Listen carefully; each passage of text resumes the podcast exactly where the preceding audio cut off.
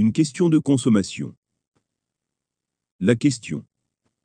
Lorsque nous souhaitons acquérir, consommer ou produire, la question est, cette acquisition, cette consommation ou cette production comble-t-elle un manque? Si la réponse est non.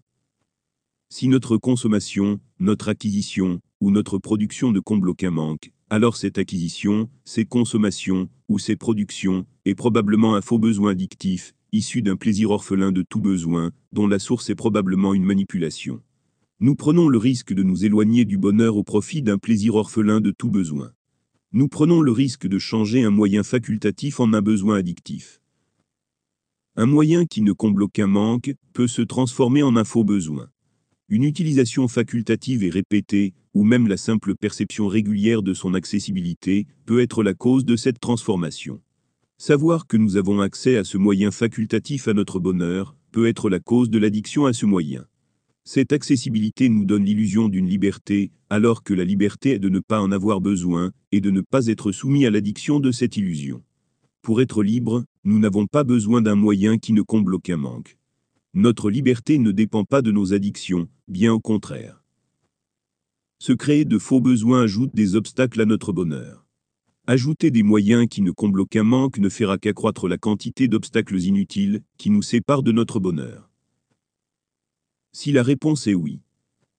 Si cette consommation, cette acquisition et cette production comblent un manque, alors les questions sont ce manque est-il naturel ou synthétique? Ce manque est-il réel ou est-ce une illusion? Est-il créé par l'accessibilité à ces productions ou est-il le résultat de ce qui est requis pour atteindre le bonheur? Comment savoir si ce manque est réel? Si le moyen nous donne l'impression de nous rapprocher du bonheur, pour mieux nous en éloigner en contre-coup, alors il s'agit d'une illusion. Le malheur grandit à mesure que nous consommons, que nous acquérons, et que nous produisons ces moyens.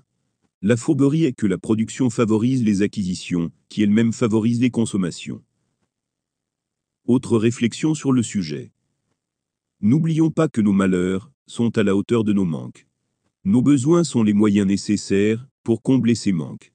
Le lien entre le moyen de combler un manque et le besoin de ce moyen pour notre bonheur permet de faire naître un besoin à partir d'un moyen, sans qu'il y ait de manque. Il suffit de nous faire croire que ce moyen nous rapprochera du bonheur. Il suffit de créer l'illusion d'un plaisir naturel, avec des moyens synthétiques, pour que le plaisir de l'acquisition et le plaisir de l'utilisation, même si illusoire, occultent une partie de nos malheurs, sans combler de besoins. C'est exactement le propos des drogues. Dès lors que ce moyen est perçu comme un moyen de combler un manque, alors que ce manque n'est pas, et ne peut pas être identifié, ce moyen devient un faux besoin. Pour se prémunir de ces illusions, il est impératif de toujours identifier le manque comblé par le moyen, et exprimer cette identification avec des mots. La meilleure manière est celle d'écrire le propos pour s'assurer de sa justesse. Ce que nous pensons être un propos clair dans notre esprit, laisse rarement sur le papier, ce qui démontre une erreur de perception dans notre réalité propre, face à la réalité factuelle, faisant de notre réalité propre une réalité imaginaire. Croire au bonheur quand on se dirige vers le malheur, fait partie de cette réalité imaginaire. Ajouter des manques et des besoins, c'est ajouter du malheur. Dans les mains des pires. Pour s'assurer de vendre les moyens dont vous n'avez pas besoin, les pires vont utiliser les manipulations pour vous créer un besoin, sans qu'il y ait de manque. Le contexte actuel nous endoctrine dans une mécanique où nous sommes les proies des addictions compulsives, les proies des acquisitions inutiles, les proies des plaisirs synthétiques attractifs, et les proies des faux besoins. Ce contexte favorise, provoque et perpétue la création de besoins, là où il n'y a pas de manque. Ce contexte favorise le malheur des autres pour le profit des pires. Un contexte dans lequel acheter pour acheter devient un besoin. Un contexte dans lequel nous ressentons un manque, lorsque nous n'achetons pas ce dont nous ne manquons pas. Acheter n'a rien de naturel. Acheter pour acheter n'est pas un besoin réel. Acheter pour acheter fait partie d'une illusion construite dans notre réalité imaginaire par ceux qui en ont le profit. Le raisonnement est similaire pour la consommation et pour la production. Ce contexte est celui du guide manipulateur. Il nous dirige vers notre malheur en nous montrant des images de bonheur. Dans ce contexte, nous sommes affectés et infectés pour le plaisir déraisonné d'acheter et de consommer. La simple connaissance de l'existence d'un moyen inutile à notre bonheur est la première étape vers l'addiction à ce moyen. Les producteurs d'images en ont fait leur spécialité. Ils ont pour objectif de changer l'absence de manque en un besoin irrépressible. Tout est orchestré pour créer un faux besoin avec ce moyen. Nous hallucinons de faux besoins pour acquérir les productions inutiles qui nous sont vendues. Nous nous créons du malheur pour assurer la pérennité d'un système économique néfaste à notre bonheur. Le manque. Nous devons nous demander si notre action comble un manque.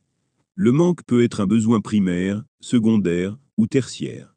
Il peut s'agir d'un manque de loisirs ou de divertissement ludique. Le manque est un manque tant qu'il est naturel. Le piège est d'agir dans le sens d'un manque synthétique. Un manque synthétique n'est pas un manque. C'est une manipulation. Je ne dis pas qu'un moyen synthétique ne permet pas de combler un manque naturel. Je dis qu'un manque synthétique est une manipulation, qu'il soit comblé par un moyen synthétique ou par un moyen naturel. Occultation. Il est impératif de ne pas se laisser manipuler par les illusions et par les occultations.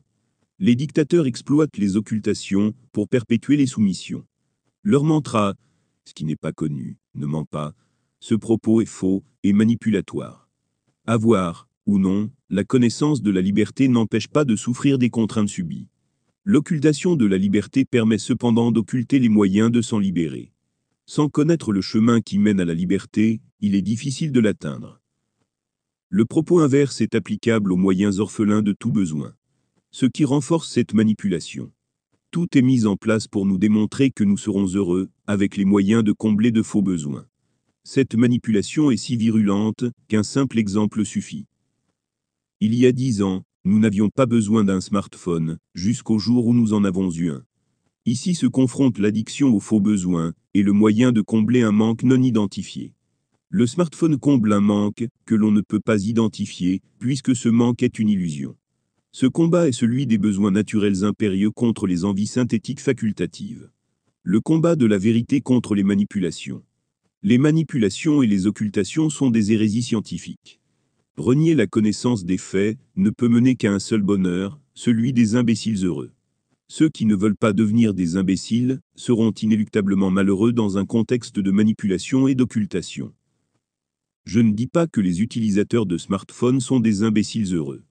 De nos jours, cet outil est devenu indispensable pour tous ceux qui n'ont pas un accès simple et efficace à un ordinateur, pour gérer toutes les obligations qui nous imposent une connexion Internet. Même il y a dix ans, certaines personnes n'avaient pas d'autre choix. Leur travail et leur employeur leur imposaient l'utilisation d'un smartphone. Cependant, pour de très nombreuses personnes, le smartphone était, et est encore très facultatif. Là encore, cela ne signifie pas que ces utilisateurs sont des imbéciles heureux. Ceux que je nomme ainsi sont ceux qui préfèrent se complaire dans les illusions et dans l'absence de conscience des réalités pour occulter les malheurs auxquels ils participent. Autrement dit, ne pas chercher à connaître la vérité et ne pas chercher à comprendre les différentes réalités pour ne pas être malheureux est la méthode des imbéciles heureux. Malheureusement, cette méthode est souvent aux dépens des autres. Par manque de conscience des réalités, les actes des imbéciles heureux provoquent des conséquences néfastes envers les autres individus. Noyés dans leur réalité imaginaire, ces conséquences leur sont occultées.